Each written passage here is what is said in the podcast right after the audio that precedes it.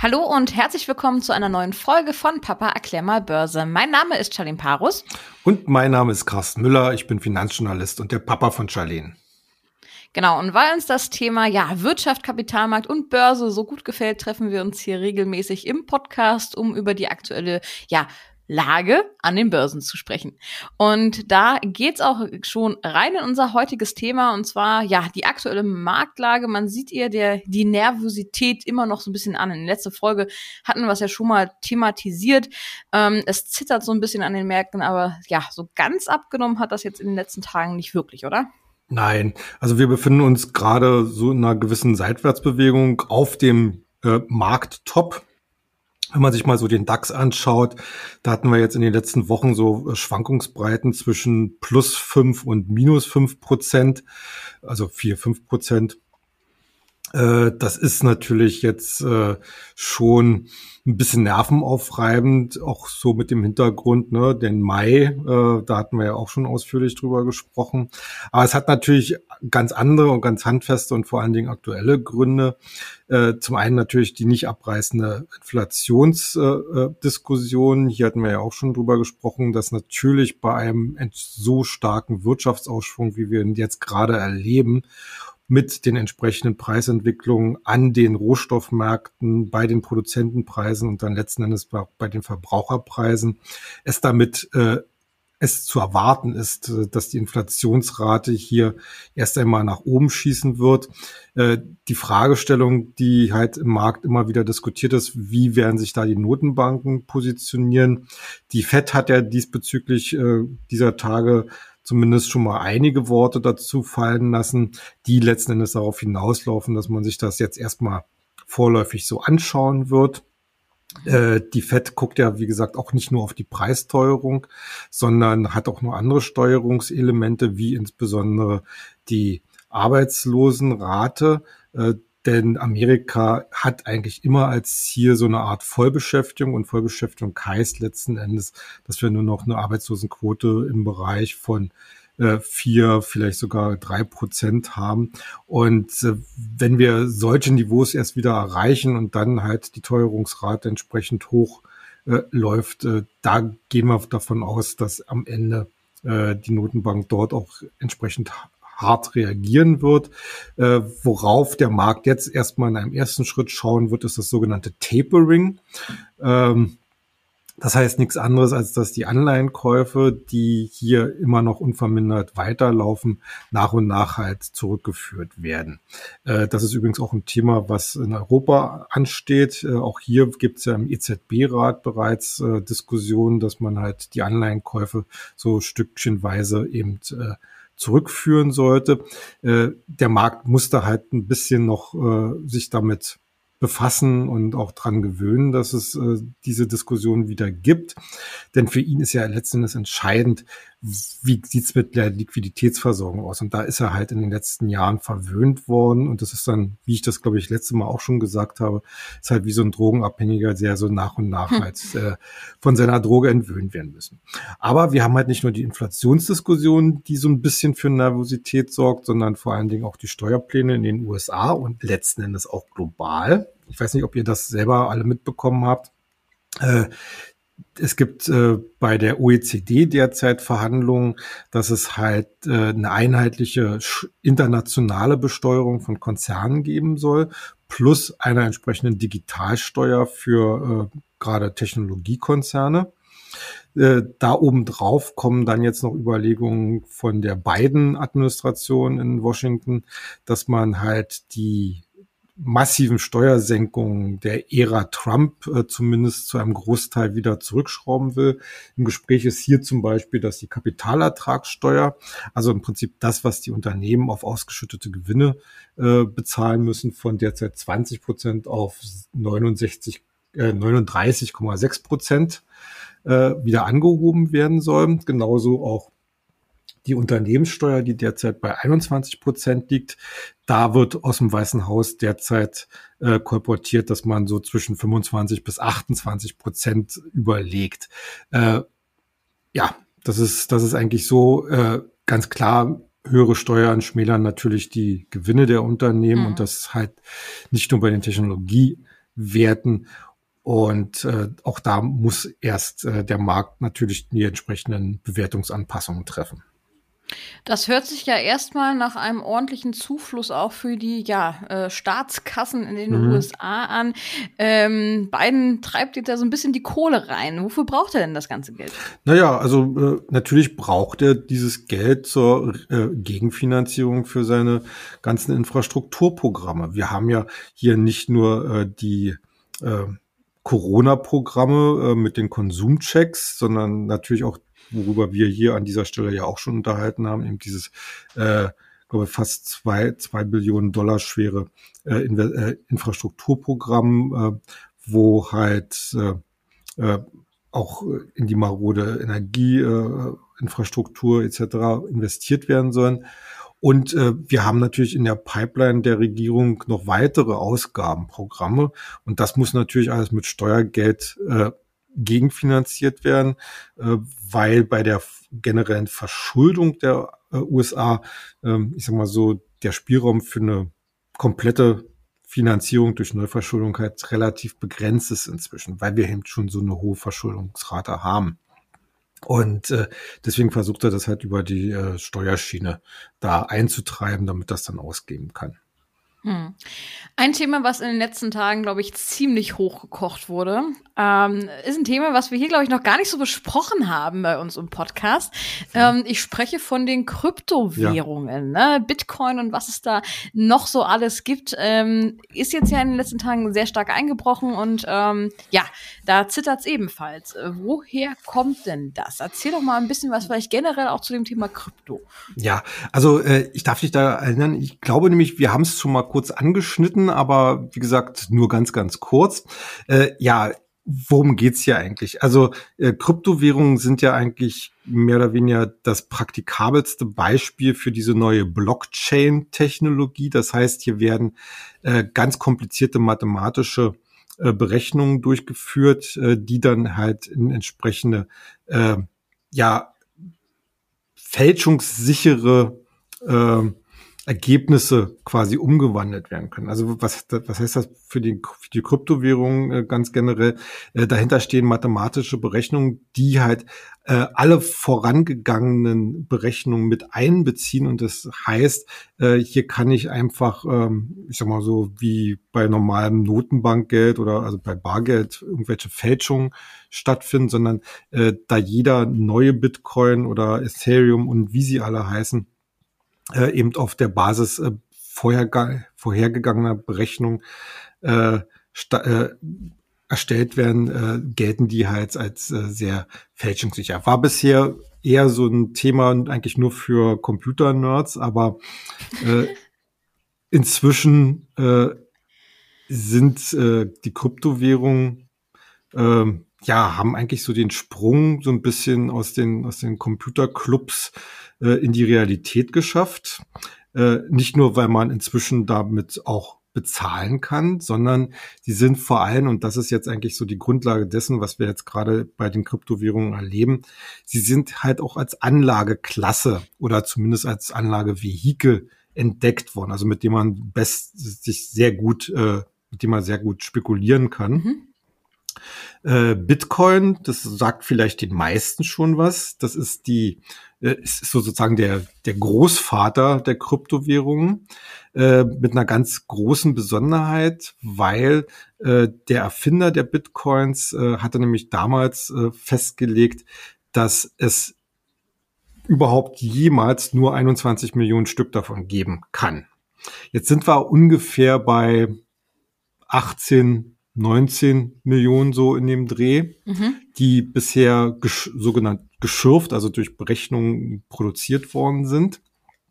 Äh, wobei man gesehen hat, äh, je, je mehr man an diese 21 Millionen rankommt, desto komplizierter werden die Berechnungen, desto länger dauern sie, äh, desto mehr Energie und Rechenkapazität werden dort verbraucht. Also äh, da sieht man, wenn man sich die entsprechenden Kurven anguckt, äh, wie, wie Bitcoins jetzt sozusagen äh, wie die Anzahl der Bitcoins jetzt äh, zulegt, äh, das flacht immer mehr ab. Also, also diese 21 Millionen Bitcoins, da gibt's Prognosen, äh, die könnten zum Beispiel erst in 100 Jahren erreicht werden. Weil, das, weil dann weil das, ist die Rechenkapazität von den Rechnern da ist, nee, oder was? Ja, weil es einfach, genau, weil es einfach so, so lange dauert, jetzt da einen neuen Bitcoin zu machen. Und das, okay. und das, äh, um jetzt mal sozusagen den Bogen zurück zur Börse zu schlagen. Ähm, wir haben hier ein steigendes, eine steigende Nachfrage vom Markt. Also gerade, also ich weiß, zum Beispiel viele junge Leute können sich damit identifizieren, finden das, finden das schick, finden das interessant. Äh, das hat auch sowas wie, wie Unabhängigkeit, weil es noch ein weitestgehend unregulierter Markt ist. Äh, es äh, poppen immer mehr Handelsplattformen auf, die einem das Versprechen geben, auf der einen Seite natürlich Sicht, dass das Geld sicher ist, auf der anderen Seite, dass man ganz easy damit umgehen kann, eben auf dem Smartphone seine Bitcoins, Ethereum, hm. Ethereum, was es so alles gibt. Äh, äh, also, also es gibt ja inzwischen hunderte äh, äh verschiedener Kryptowährungen. Doc-Coins äh, zum Beispiel habe ja, ich Ja, Doc-Coins, ja, also, also da gibt's die ernsthaften, dann die, die nur aus Spaß mal irgendwann entwickelt worden sind, äh, die alle, allerdings alle auf einer ähnlichen Technologie basieren. Mhm. Äh, und wenn man sich mal so die Marktanteile anguckt, dann haben wir, sagen wir mal so, zumindest 10 bis 15 Kryptowährungen, äh, die man jetzt als ernsthafte Anlage in Betracht ziehen könnte. Könnte. Hm. Könnte. Ähm, so, und auf jeden Fall die Nachfrage wächst.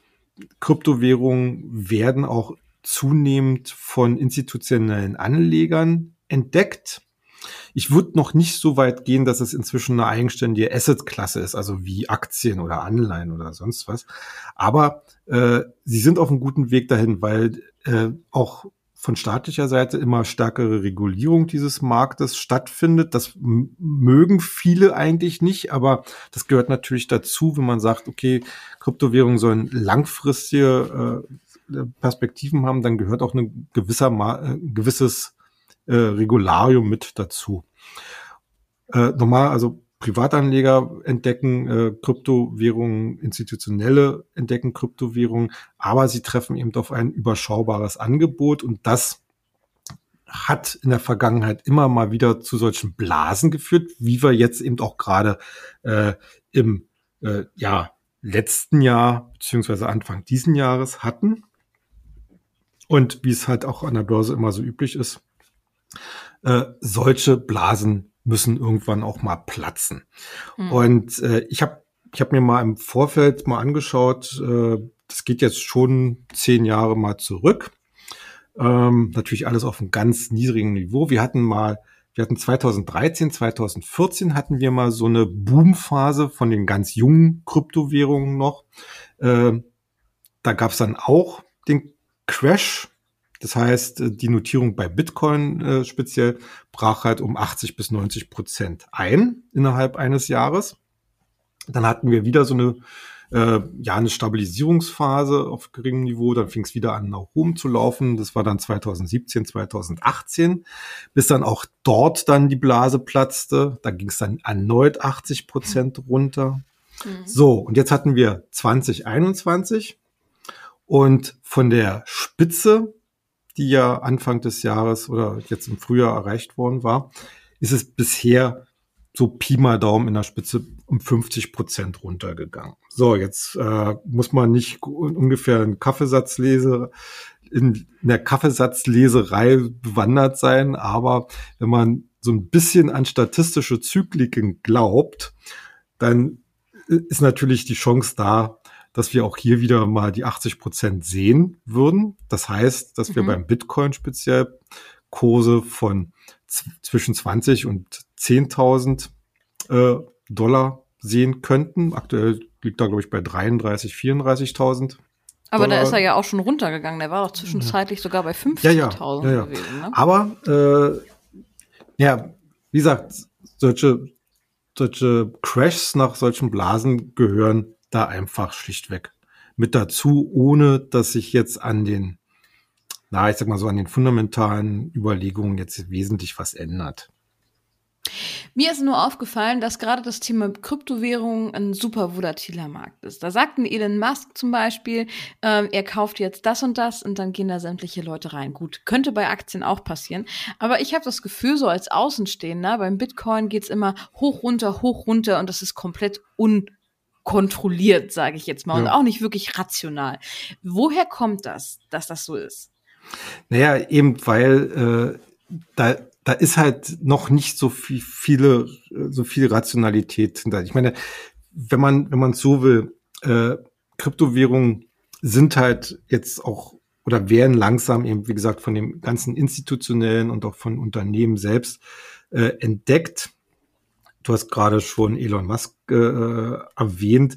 Äh, ich finde ja, der sollte ab und zu mal seine Klappe halten oder, oder einfach seinen Twitter-Account mal in Urlaub schicken, äh, weil das ist äh, wirklich schon seltsam, vor allen Dingen, weil Nicht er gut ja. für die Börse und den Kapitalmarkt. Naja, vor allen Dingen, weil er ja weiß, was da jeweils immer passiert. Also, also mhm. so, äh, ich schätze ihn als Visionär, aber, aber im Alltagsgeschäft wirklich so man, man, manchmal sollte man einfach mal seinen Mund halten.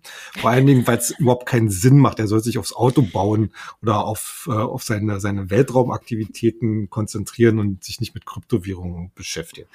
Ähm, nichtsdestotrotz, äh, wir haben im Finanzsektor haben wir immer mehr äh, Leute, die sozusagen die Vorbereitung äh, treffen. Nehmen wir mal PayPal, an, zum Beispiel über die man jetzt äh, auch Kryptowährungen handeln kann. Coinbase, äh, so eine Handelsplattform, die ja vor kurzem sehr beachtetes äh, IPO selbst hingelegt hat. Und aber äh, man muss sich halt immer noch vorstellen, das ist, das ist gerade so ein Hype, das ist modern, das ist, äh, äh das kann man unterwegs auf dem Smartphone, kann man da zocken im wahrsten Sinne des Wortes. Ähm, und man hat eigentlich noch nicht so die große, äh, ja, wie soll ich sagen, äh, äh, die Verbindung zur Realität. Ich meine, wenn du eine Aktie kaufst, kaufst du dir einen Anteil an einem Unternehmen. Oder du kaufst dir eine Anleihe, dann leihst du quasi diesem Unternehmen Geld. Also das, das kann man fast schon mit den Händen greifen. Man, mhm. äh, man weiß, okay, da steht wirklich ein Werk äh, irgendwo in der Pampa oder da gibt's einen Laden, wo ich dann auch tatsächlich selber einkaufen gehen kann oder eine Dienstleistung, die ich in Anspruch nehmen kann. Bei Kryptowährungen ist das alles noch nicht äh, der Fall und äh, deswegen, deswegen äh, wird das eben leider Gottes immer noch so als Spielzeug gesehen und und äh, wenn wir uns alle, sag ich mal, so ein bisschen an unsere Kinderzeit erinnern, den einen Tag mögen wir das Spielzeug, den anderen Tag mögen wir es nicht. Ähm, daraus entsteht halt so eine Volatilität. Äh, wir hatten es ja auch letzten Endes hier zum Beispiel beim Thema GameStop. Mag sich vielleicht jemand in der schnelllebigen Zeit noch erinnern, ist schon lang, lang, lang her. Also, so Anfang also, des Jahres, so ja, März Also das ist, so. das ist, das ist, das ist für Börsianer ist das schon Vergessen, äh, Schnee von gestern. Ganz, ganz, ganz viel Schnee von gestern. Aber äh, das, das war das gleiche Prinzip, ja. Äh, da sagt einer was, hunderte Leute rennen rein, treiben die Kurse hoch, äh, regen sich selber gegenseitig auf äh, oder stacheln sich an, äh, bis dann irgendjemand genug hat und sagt, ach, jetzt gehe ich wieder raus. Und dann sagen, ach ja, äh, hat er ja recht, dann gehen wir wieder alle raus. Ähm, weil eben dieser ganze Markt noch nicht so mhm. stark reguliert ist und äh, mhm. ist einfach, äh, ja, wir müssen uns wahrscheinlich auch wirklich daran gewöhnen müssen, dadurch, dass äh, Aktie oder überhaupt äh, Handel an den Kapitalmärkten inzwischen so einfach geworden ist, äh, dass wir uns halt wirklich an eine sehr schnelllebige und sehr volatile äh, ein sehr volatiles Geschehen wohl auch gewöhnen müssen. Also in früheren Jahren war es war alles sehr gemächlich und da war auch äh, vielleicht äh, auch für die Profession, die ich ja mache, äh, äh, schöner, dass man gesagt hat, okay, da setze ich mich dann wirklich mal eine Woche hin und schreibe äh, ganz tiefschürfend über einen Wert. Äh, das wird heute leider nicht mehr äh, äh kotiert, sondern äh, es, äh, es ist halt in vielen Bereichen inzwischen ein, ein ziemliches Hin und Her und die Kryptowährungen gelten da eben quasi als äh, die Spitze des Eisberges. Aber, aber ich sag mal so, äh, das ist noch eine ganz junge Anlagewährung äh, oder Anlageklasse. Ähm, und wenn wir jetzt mal so zehn Jahre weitergehen, äh, dann ist das sicherlich äh, trotzdem ein Thema, womit man sich dauerhaft beschäftigen kann. Und äh, nach unserer Ansicht ist es ja so, um mal, um mal jetzt äh, vielleicht noch mal so einen, so einen Abschluss zu finden, äh, wie sich jetzt Anleger jetzt verhalten sollten. Äh, wer Gewinne hat, sollte sie jetzt auch realisieren, dann einfach mal abwarten, gucken, wie weit kann es noch runtergehen äh, und dann gucken, ah, wenn dann eine Stabilisierung da ist äh, und dann kann man vielleicht anfangen, wieder einzusammeln, denn ich denke mal, es wird auch die nächste Blase folgen und die könnte dann durchaus bis 100 oder vielleicht 150.000 Dollar pro Bitcoin oder was auch immer äh, gehen. Okay. Ähm, ja, dann Strich unter das Thema Krypto. Ähm, lass uns mal zu einem anderen Sektor gucken. Ähm, ich finde es eigentlich ganz witzig, weil letzte Woche äh, oder vor zwei Wochen hatten wir hier das Thema Wasserstoff. Mhm. Ähm, absolute Pleite, sage ich jetzt mal, ganz viele Verluste ja. und so weiter und so fort. Mhm. Ähm, so, heute haben wir wieder auf dem Plan, dass es dort jetzt wieder in die andere Richtung geht. Mhm. Ähm, schönes Beispiel für die Volatilität der Märkte. Ähm, woran liegt dass jetzt ja wieder es nach oben geht und ähm, können die Verluste der vergangenen Monate hier vielleicht so wieder aufgeholt werden? Ja, also äh, bei Wasserstoffaktien müssen wir uns erstmal auch einig sein, äh, die Grundlagen. Äh, es äh, ist so, das ist eine alternative Antriebstechnologie oder überhaupt Technologie zum, zum Herstellen von Energie. Äh, die steckt noch in den Kinderschuhen, fängt jetzt auch gerade an, äh, Bedeutung vor allen Dingen in der Großindustrie zu bekommen, in der Mobilität zu bekommen. Ähm, aber die Firmen, die es dort gibt, das ist ein relativ überschaubarer Kreis. Und also zumindest was die börsennotierten Firmen angeht. Und natürlich stürzen sich alle Investoren sowohl im Guten als auch im Schlechten eben nur auf diese Firmen. Hm.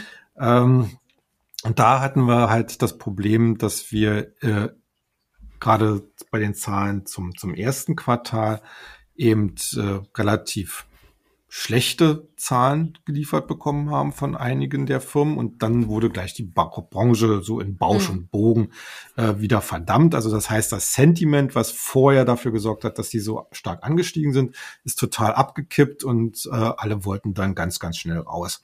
Äh, wobei man jetzt noch dazu sagen muss, hier gab es erschwerend sicherlich auch noch den Fall, möchte ich mal jetzt in Anführungsstrichen setzen, den Fall Plug Power, die ja angekündigt hatten, dass äh, sie ihre Jahresbilanzen 2018 bis 2020 korrigieren müssten.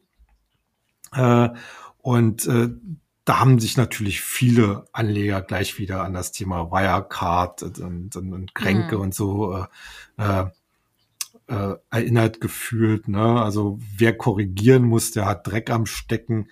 Und äh, deswegen sind da auch viele Aktienkurse, nicht nur Plug Power, sondern eben auch die ganzen anderen äh, zeitweise wie Steine eben gefallen. Und was äh, jetzt passiert, dass es jetzt wieder nach oben gegangen ist, da muss ja irgendein Anlass gewesen sein. Ja. Oder ist es einfach die Welle, die so zurückgeschwappt ist, weil ist ja doch nicht so Also, schlecht. also es sind äh, auch in diesem Fall sind es wieder zwei Sachen. Einerseits natürlich äh, die sich festsetzende Überzeugung im Kapitalmarkt, dass die Kursverluste, die ja äh, wirklich sehr heftig waren, 50, mhm. 60, 70 Prozent, äh, dass die eigentlich die Überbewertung abgebaut haben auf der einen Seite. Auf der anderen Seite hat Plug Power, um mal wieder darauf zu kommen, jetzt äh, bekannt gegeben, dass sie halt ihre äh, Bilanzen korrigiert haben. Sie haben auch schon gesagt, in welchem Umfang. Und äh, das ist eigentlich im Markt dann quasi äh, auf ja ich würde mal so ein bisschen äh, Zustimmung, Entspannung, äh, Zuversicht gestoßen, weil sich eigentlich so die Korrekturen gerade so in den wesentlichen Parametern, was Umsatz äh, und, und operativen Gewinn etc. angeht, äh, relativ in Grenzen gehalten hat. Also da ist halt kein zweiter Betrugsfall draus geworden, mhm. sondern scheint halt wirklich äh, der Tatsache des relativ komplexen Geschäftes und vielleicht auch der Unerfahrenheit geschuldet gewesen zu sein.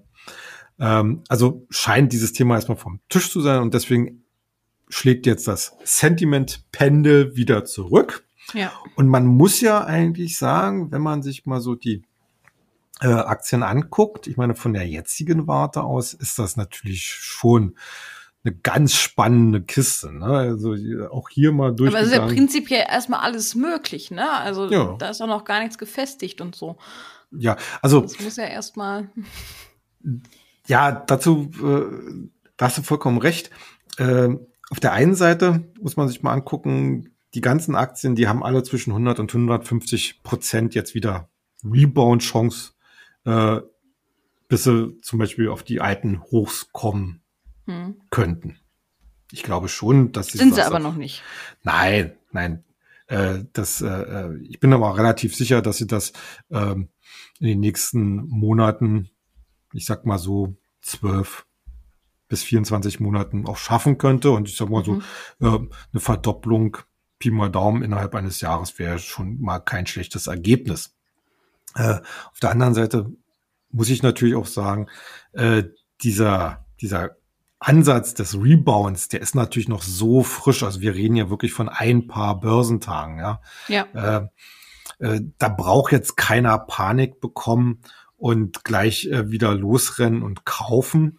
Ähm, wer Liquidität frei hat, das, das war ja jetzt so unser Ansatz auch im Börsenbrief, äh, kann, kann hier sicherlich schon mal so eine kleine Anfangsposition machen, aber eben noch nicht wirklich richtig reingehen, weil, und selbst wenn die Werte jetzt nochmal 10, 20 oder 30 Prozent gestiegen sind, das ist noch so viel Luft nach oben, also da ist jetzt wirklich keine Eile geboten, äh, da können wir wirklich so nach und nach, äh, oder der, der Interesse daran hat und sich mit diesem Thema halt beschäftigen möchte und dort anlegen möchte, der hat noch genügend Zeit hier äh, Positionierungen aufzubauen. Ja, wenn die Charttechnik, also also die der Turnaround äh, auch in der Charttechnik eben äh, deutlich belastbarer geworden ist. Hm.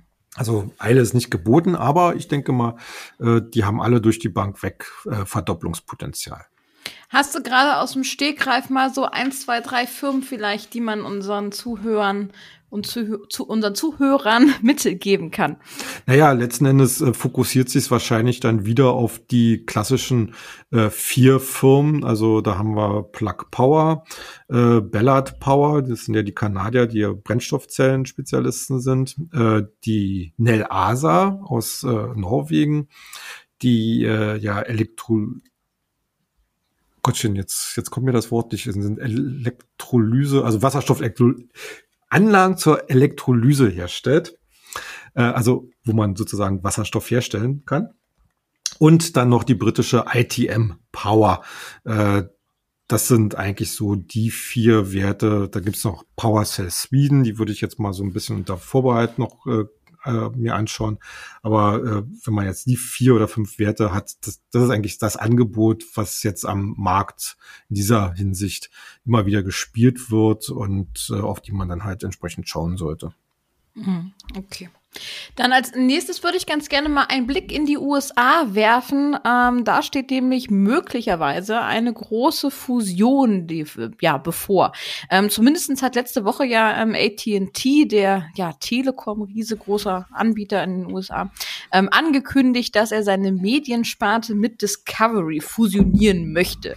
Ähm, Wäre natürlich ähm, eine Riesenfusion, würde ich mal behaupten. Ähm, Kannst du mal ein bisschen erläutern, wenn du es weißt, ähm, was dahinter steckt und was bedeutet das für die Zukunft der beiden? Ja, also äh, wenn man jetzt mal davon ausgeht, dass jetzt hier kein Verbot durch die Kartellbehörden kommt, ja. was ich mir nicht vorstellen kann, äh, ist das Ding so und so geplant, äh, wird so passieren. Äh, und das ist ein Deal, äh, der, der wirklich schon, äh, ich sag mal so, exorbitante äh, Dimensionen hat. Hm. Vielleicht mal so ein bisschen vom Anfang her. Äh, AT&T äh, hat ja seit letztem Jahr einen neuen Chef.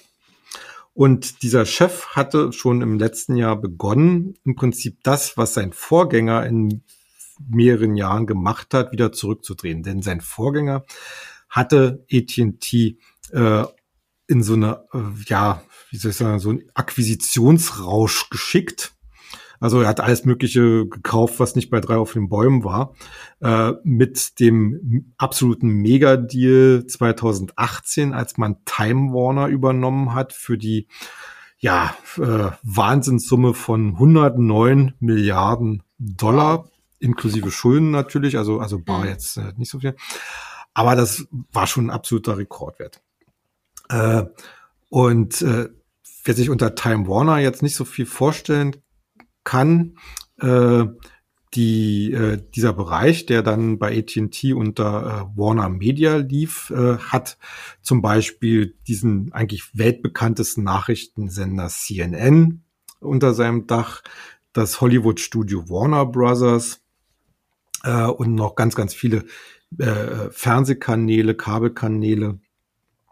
Und äh, aber man hat eigentlich gemerkt, oder in der Hinsicht war die Entscheidung des, des CEO jetzt äh, richtig, dass man nicht wirklich damit vorwärts kommt. Also man hatte keine wirkliche Strategie.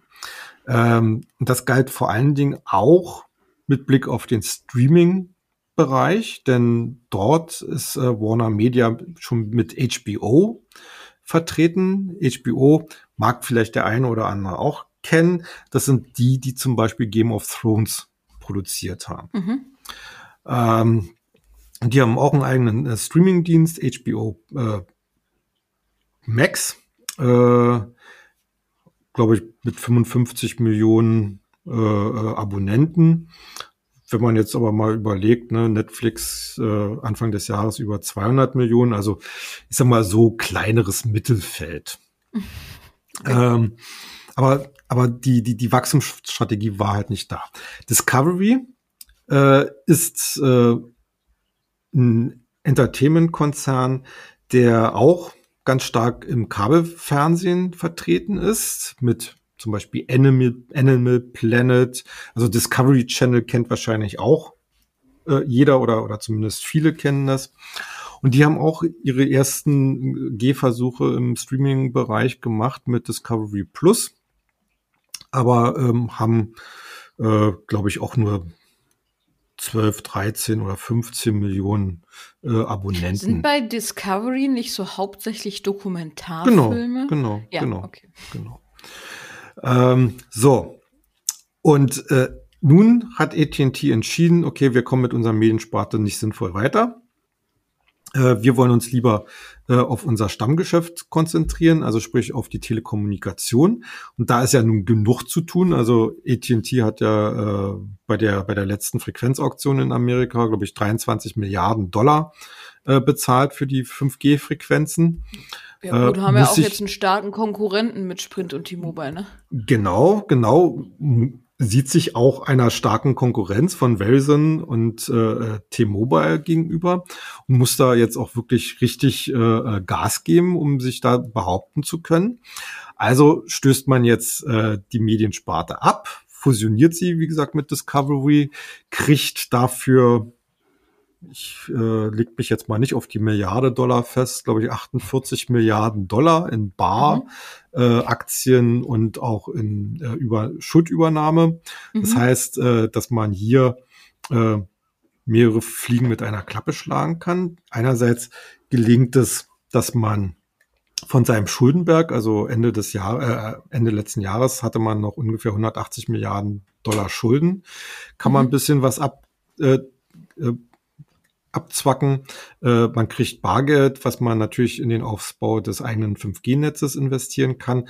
Und die AT&T-Aktionäre werden mit 71 Prozent äh, an der neuen Firma mehrheitlich beteiligt werden. Also mhm. Also das heißt, äh, rein praktisch äh, umgesetzt, wer jetzt dann AT&T-Aktionär ist, kriegt halt dann, äh, wenn es dann alles soweit ist und über die Bühne gegangen ist, äh, kriegt man dann entsprechende Aktien eingebucht von der neuen Unternehmung, dessen deren Name halt jetzt aber noch nicht bekannt ist.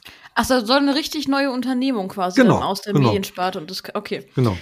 Mhm. Macht das denn Sinn, da jetzt noch irgendwie, wie, wie sind denn da so die Erfolgschancen, dass da etwas Erfolgsversprechendes bei rauskommt ja, ähm, in ja. diesem neuen, in, in, der neuen Unternehmung. Mhm. Also, also, also wir müssen uns mal jetzt äh, die, die, die Marktlage, also, also wir haben ja, wir haben ja äh, bei dem neuen Unternehmen haben wir ja zwei Wachstumsthemen. Einerseits natürlich der Streaming-Bereich, also HBO Max und Discovery Plus, die sich letzten Endes zusammenschließen werden, denke ich mal, in mhm. einen mhm. Dienst, äh, der zwar immer noch im, vielleicht dann im guten Mittelfeld ist der Konkurrenz, äh, aber äh, ich glaube schon, dass sie gemeinsam größere Chancen haben, vor allen Dingen, weil zum Beispiel HBO ist noch gar nicht international vertreten, Discovery Plus dagegen schon.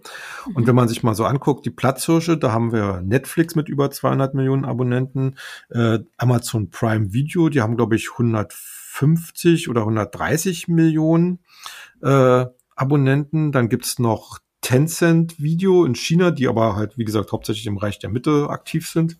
Und dann kommt äh, schon Disney mit 95 Millionen. So, also das heißt, äh, HBO plus Discovery könnte da mehr oder weniger zur Nummer 5 mindestens werden. An die Spitze werden sie es wahrscheinlich nicht äh, schaffen, weil es einfach ein Spartenkanal bleibt. Aber HBO hat in der Vergangenheit immer wieder wirklich preisgekrönte Serien ähm, an, an den Start bringen können. Also selbst, also jetzt nicht nur Game of Thrones, sondern ich erinnere noch vor vielen, vielen, vielen, vielen, vielen Jahren, zum Beispiel Band of Brothers, einer meiner persönlichen Lieblingsserien.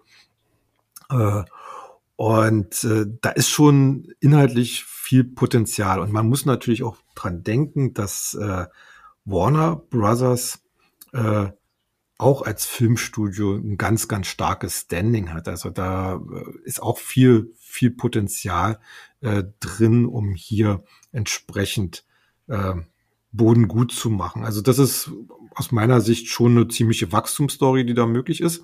Auf der anderen Seite, so ein neuer Medienkonzern hat natürlich äh, die Möglichkeit auch in den ganz normalen Kanälen, also im Fernsehen, im Kabelfernsehen, äh, zu punkten und da einfach auch äh, die ganze Schiene äh, Werbeeinnahmen viel besser zu steuern, als es bisher der mhm. Fall war. Äh, und deswegen sage ich mal, äh, man darf hier sicherlich keine Wunder erwarten. Ähm, aber ich glaube schon, dass hier ein ernsthafter Mitspieler entsteht für den gesamten Medien- und Entertainment-Bereich. Und gerade lang, längerfristig orientierte Anleger können, können oder sollten sich das Ding wirklich mal anschauen. Okay, wo wir gerade beim Thema Streaming sind, ähm, ein Zuhörer hat nämlich auch nach den weiteren Perspektiven von Netflix gefragt. Ähm, hast ja gerade schon gesagt, über 200 Millionen ähm, Abonnenten. Ähm, ist denn da noch Luft nach oben drin? Wie wird's denn da so in der Zukunft weitergehen? Gibt's da eine Meinung dazu? Ja, da gibt's eine Meinung dazu. Ähm, also Netflix hat äh, sicherlich ein ziemliches Problem, weil äh, seine, seine Marktanteile gerade in Amerika lassen sich sehr schwer nur noch groß ausbauen. Also, also der, der amerikanische Markt gilt eigentlich so ein bisschen als gesättigt und ist eher auf Verdrängung ausgelegt. Äh, Verdrängung heißt dann in dem Sinne, dass man dann einerseits viel in, in Content investieren muss, äh, andererseits wahrscheinlich auch in, in den Preisen ähm, da entsprechend äh, Zugeständnisse machen muss. Aber Netflix hat natürlich, um mal jetzt auf die 200 Millionen zu kommen, äh, erhebliche Wachstumschancen noch in dem Rest der Welt, also in, international. Ähm, da ist es ein bisschen schwieriger, weil man halt äh, natürlich nicht aus Kostengründen nicht diesen Sprung in, in ein auch internationales Content-Angebot äh, machen möchte.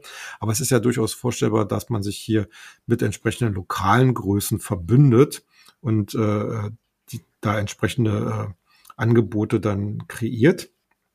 Also das Abonnentenwachstum, glaube ich, wird in Zukunft hauptsächlich aus, aus den internationalen Märkten kommen. Ähm, ich glaube, da muss sich die Börse erstmal dran gewöhnen. Das ist, äh, es ist natürlich schon so, äh, dass das Problem da ist, dass hier dann sicherlich die, die Margen ein bisschen drunter leiden werden. Und äh, weil, weil wir reden wir dann meistens ja über Emerging Markets oder Schwellenländer, wo Netflix einfach nicht so viel verlangen kann, weil da einfach die Kaufkraft nicht vorhanden ist. Äh, ja. Ich, ich glaube eigentlich, dass Netflix ein riesengroßes ähm, Teilenproblem hat. Ähm, nur mal so als äh, Annahme, wenn jeder dieser mhm. Abonnenten einen Account hat, was er ja hat, der teilt den ja sicherlich mit seiner Familie, mit seinen Freunden, was auch immer. Ähm, und solange das, sage ich jetzt mal, möglich ist, ähm, sind doch da. Also mein Gefühl ist, jeder guckt Netflix. Aber nicht jeder ja. hat einen Account. Ja, ne, da versuchen sie ja, äh, ging ja jetzt auch vor kurzem durch die Presse, da versuchen sie ja ein bisschen gegenzusteuern jetzt, indem sie dieses, diese Teilenfunktion äh, versuchen einzuschränken, auch technisch, dass man sich da äh, entsprechend äh, verifizieren lassen muss. Äh, ich weiß nicht, wie sie es, äh, ob sie es schaffen, wie sie es schaffen, äh, ob, ob sie dadurch vielleicht sogar äh, es schaffen, mehr Abonnenten am Ende zu gewinnen. Äh, aber das ist natürlich schon ein Problem, ja. Vollkommen richtig, ja. ja. Ähm, was ich, was ich ganz interessant finde bei Netflix, man guckt äh, durchaus auch nach neuen Wachstumsstrategien und neuen Erlösquellen und sozusagen ganz pünktlich wieder zu unserem Podcast. Da sind ja die Firmen immer sehr generös und liefern uns sozusagen auf den Punkt immer neue Nachrichten. Hot News. Genau. Äh, man überlegt, äh, stärker in den Spielesektor zu expandieren. Mhm. Also es gibt ja bei Netflix, äh, habe ich mich belehren lassen, also ich selber habe es noch nicht gesehen, aber es gibt ja beim Netflix schon so interaktive Shows ja. oder oder. Gibt's, äh, habe ich gespielt, ist noch ein bisschen lame, muss ich ehrlich mhm. sagen. Mhm. Also da gibt's irgendwie, ich glaube, keine Ahnung, zehn Serien oder sowas. Ich habe mal eine gespielt, da war so ein Abenteurer und du musstest halt entscheiden, welchen Weg der geht, was der macht und sowas ja. alles. Und Ziel okay. war halt, dass er eben lebend am Ende der Serie rauskommt. Ähm, mhm. Ja, na gut, wenn du, ja, wenn du es zweimal gespielt hast, dann ist auch so ein bisschen die Luft raus, ehrlich gesagt. Ja, okay. ähm, aber ja, sie wollen in den Gaming-Sektor einsteigen. Interessant, ja. Na gut, aus der Praxis sozusagen. Ähm, und äh, es ist, es ist durchaus, oder besser gesagt, im Markt wird darüber natürlich gesprochen. Und man kann sich gut vorstellen, dass Netflix eigentlich hier so ein bisschen auch den Weg von Apple Arcade gehen könnte. Ne? Apple Arcade mhm. ist ja letzten Endes auch so ein Abonnementdienst, äh, wo man dann halt entsprechende Computerspiele äh, abonnieren äh, kann äh, oder die Nutzung. Äh, und das wäre eigentlich eine ganz interessante äh, Sache, um sich da so ein bisschen äh, auch vom Umsatzmix her zu verbreitern. Also in der Hinsicht äh, glaube ich, äh, Netflix wird zwar momentan an der Börse nicht so ganz gut oder kommt an der Börse nicht ganz so gut weg, hat ja auch äh, zuletzt deutlich eingebüßt. Aber äh, von der jetzigen Warte aus, äh, also ich habe persönliches Kursziel von 550 Dollar, äh, was rein schon von der Charttechnik her eigentlich machbar ist. Also in der Hinsicht, wer in Netflix investiert ist, äh, kann es sicherlich bleiben. Äh, ob jetzt unbedingt neue Käufe äh, notwendig sind, das bleibt mal dahingestellt. Also das, da finde ich äh, andere Themen spannender. Hm. Lass uns noch mal ganz kurz zu dem Thema mit AT&T zurückkommen. Ähm, und zwar hat ja der Deal nicht nur Konsequenzen natürlich für das neue Unternehmen, was gegründet wird und die mhm. derzeitigen Anleger von AT&T, sondern eben möglicherweise auch für die Wettbewerber. Ne? Wir haben sie schon genannt, T-Mobile, ähm, Horizon ähm, und was es da noch alles gibt. Ähm, muss man sich denn jetzt da auf vielleicht Kurseinbrüche ähm, ja gefasst machen, wenn man dort investiert ist? Nein, also das glaube ich eher nicht. Äh, die, die ganze Branche wird halt unter eine deutlich höhere Spannung gebracht. Das heißt am Ende, dass sich die Wettbewerber natürlich auch fragen lassen müssen, wie sieht denn eure weitere Wachstumsstrategie aus? Speziell bei 5G. Äh, ich sag mal Verizon, ich bin nicht so in der Englischsprache. äh, die hatten sich ja äh, jüngst auch von Medienaktivitäten getrennt, um sich stärker auf den Mobilfunk konzentrieren zu können. Und um mal hier wieder auf das Punktgenaue zu kommen. Äh, auch bei T-Mobile tut sich ja was. Da hat ja die Muttergesellschaft Deutsche Telekom gerade gesagt, dass sie Interesse haben, äh, ihren Anteil aufzustocken, also sprich die Softbank-Beteiligung rauszukaufen. Äh, was ich für beide Parteien, also sowohl für T-Mobile als auch für Deutsche Telekom, äh, durchaus positiv sehen würde, weil natürlich bindet die Telekom ihre Gewinnbringer Nummer eins noch stärker an sich und kann halt auch äh, strategisch stärker einwirken, ohne sich zum Beispiel mit Softbank vielleicht auseinandersetzen zu müssen. Und natürlich hat T-Mobile dadurch höchstwahrscheinlich die Möglichkeit, sich äh, günstiger am Markt dann zu finanzieren, wenn man einfach äh, durch durch so ein äh, Telekom-Riesen wie die Deutsche Telekom eben äh, gebackt wird. Äh, und das ist ja auch letzten Endes wichtig. Man weiß, 5G kostet halt einen Haufen Geld, um ja. das auszubauen. Und äh, die äh, T-Mobile hat ja auch auf ihrem letzten Capital Market Day äh, ganz klar gemacht, dass man hier entsprechend ein hohes Tempo fahren will und äh, auch Ambitionen hat halt äh, im Wettbewerb äh, gegenüber den beiden Konkurrenten eben noch weiter aufzuholen, vielleicht sogar zu überholen. Und äh, insgesamt muss ich sagen, wird es wahrscheinlich eine sehr, sehr spannende Phase jetzt geben. Monate, Jahre. Ich weiß noch nicht, wer, wer dort als, als Gewinner dann am Ende tatsächlich äh, rausgehen wird, aber ähm, ich würde sagen, wer die nötige Liquidität in einem Depot hat, der sollte sich wahrscheinlich jetzt derzeit in allen dreien positionieren. Okay. Dann habe ich noch eine Frage, ähm, ja, zu der aktuellen Situation in der Reisebranche. Überall, wo ich hingucke, sieht man nur Leute, die jetzt wieder reisen. Also man merkt so ein bisschen mit steigenden Impfquoten, ähm, nimmt das Ganze so ein bisschen an Fahrt auf. Ähm, meine persönliche Aktie übrigens nicht. Also Carnival ist weiterhin im Minusbereich. Ähm, aber ich habe Geduld und äh, Sitzfleisch, wie du immer sagst, Papa. Ähm, aber ja, wie sieht's denn da so perspektivisch aus in der Reisebranche? Bleiben wir gleich bei Carnival. Die haben jetzt angekündigt, dass sie im Juli äh, anfangen, äh, äh, weitere Routen äh, aufzunehmen wieder. Mhm. Äh, also in der Hinsicht kann ich sagen, Geduld, Geduld, Geduld. Ja, hab ich, hast du mir auch gelehrt. Die ne? kommen also. wieder, die kommen, also, also äh, da bin ich mir hundertprozentig sicher. Aber insgesamt die Reisebranche, du hast es schon gesagt, also die steigenden Impfknoten, äh, Impfknoten, nein, Impfquoten, äh, die äh, die zunehmende Rücknahme in vielen Märkten der entsprechenden Restriktionen etc. pp. Äh, da da passiert wirklich langsam was und wir sehen ja auch die Leute, die wollen raus, die wollen reisen. Wir haben bei den Buchungsanfragen, äh, beziehungsweise bei, bei, generell bei den Buchungszahlen, haben wir eine ungeheuer hohe Dynamik und das äh, wird letzten Endes alle betroffenen Bereiche äh, ja beeinflussen können, ob jetzt Kreuzfahrtschiffe, ob Reiseveranstalter, äh, Vermittler etc. pp die, die ganz großen oder überhaupt die Touristikkonzerne wie TUI. Also da bin ich mir relativ sicher, dass äh, natürlich äh, wartet der Markt noch äh, so darauf, dass äh, ob es jetzt vielleicht doch noch mal Rückschläge gibt, ob ja. äh, was auch immer. Also da dominiert sicherlich noch die Vorsicht. Aber äh, das ist letzten Endes wirklich äh, ein Thema, äh, das scheint mir wirklich die Richtung äh, vorgegeben zu sein. Und äh, deswegen sage ich mal, wer dort investiert ist, der sollte es auch tatsächlich bleiben. Das sind alles Comeback-Stories durch die Bank weg. Und äh, dazu vielleicht auch gleich noch mal der Hinweis. Äh, ich weiß, viele gucken noch auf Reiseaktien. Und äh, deswegen nehmen wir zum Beispiel uns die Reiseportale auch in der aktuellen Ausgabe oder in der kommenden jetzt aktuellen Ausgabe des Börsenbriefes vor und nochmal das Angebot. Wer hier mal Probe lesen möchte, kann das gerne tun. Einfach uns Bescheid geben.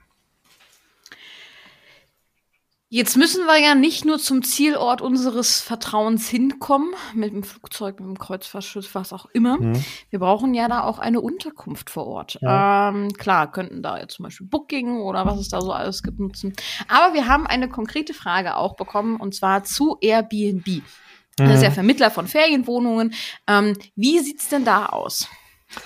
Ja, Airbnb ist, äh, man muss, man muss mal wirklich so sagen, natürlich gehören die in diesen ganzen Komplex mit hinein. Das Problem ist allerdings, äh, dass sie dann doch so ein bisschen rausfallen, weil, äh, du hast es gerade gesagt, die vermitteln Ferienwohnungen aber meistens halt in den Städten, in den Stadtzentren. Das ist eigentlich das, äh, womit sie ihren Großteil ihres Geschäftes machen und die meiste Geld verdienen. Und da wollen die Leute momentan gar nicht hin. Die wollen äh, in die normalen äh, Ferien-Destinations äh, mal sich ein bisschen die Sonne auf den Bauch scheinen lassen, etc. pp.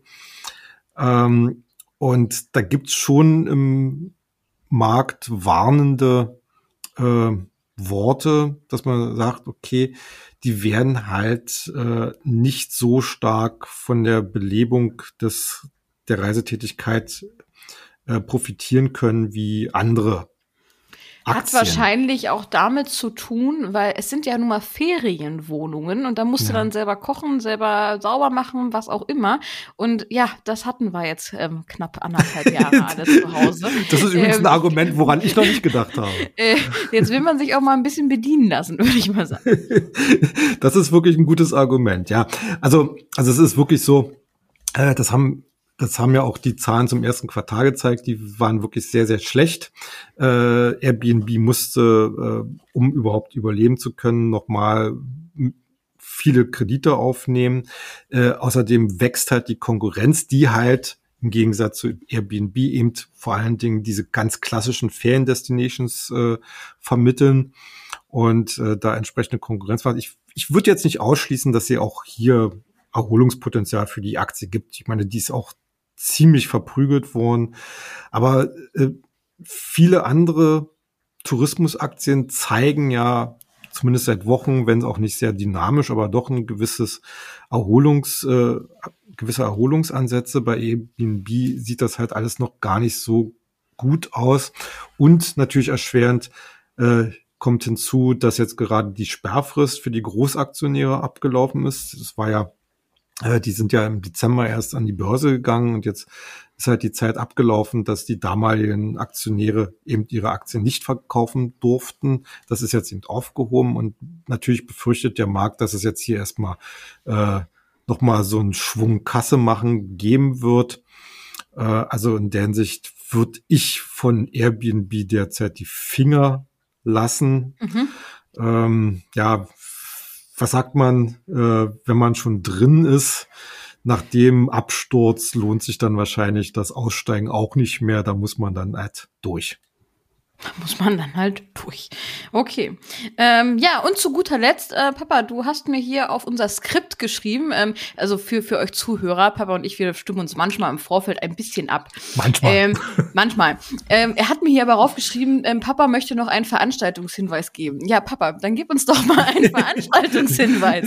ja, also äh, manche wissen ja, dass es, dass es so übers Jahr verteilt immer wieder Börsentage gibt. Die sind ja seit letztem Jahr eigentlich äh, entweder ausgefallen oder nur noch virtuell äh, tätig gewesen, äh, beziehungsweise haben nur virtuell stattgefunden. Das ist leider Gottes immer noch so der Fall. Aber äh, es gibt am 5. Juni nun den Online-Börsentag äh, der äh, in Düsseldorf, also was, was früher sozusagen der Börsentag Düsseldorf war, in der Remise, äh, einer sehr schönen Location mit ganz vielen Oldtimer, wo wir auch immer jedes Jahr eigentlich sehr gerne hinfahren. Diesmal, wie gesagt, nur virtuell.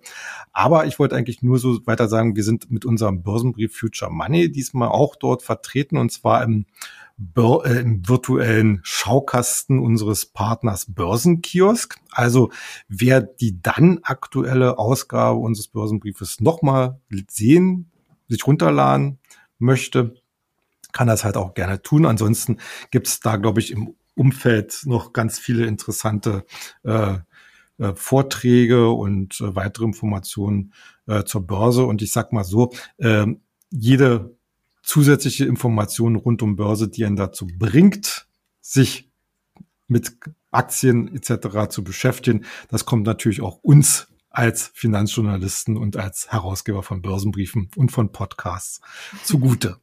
Also in diesem Sinne, schaut da einfach mal rein und äh, ladet uns, äh, ladet euch unseren neuen Börsenbrief dann auch dort mal runter. Genau, ich ähm, gehe mal davon aus, dass es da einen Link geben wird, äh, den werde ich gleich mal recherchieren und dann packe ich euch den natürlich auch mit in die Shownotes rein, sodass ihr ähm, da bequem äh, raufklicken könnt und euch vielleicht auch anmelden könnt zu dem Börsentag. Das soll's für heute auch schon wieder gewesen sein. Danke für eure Aufmerksamkeit. Seid wie immer, ja, erfolgreich, bleibt erfolgreich und ich wünsche euch ein schönes Wochenende. Macht's gut. Tschüss.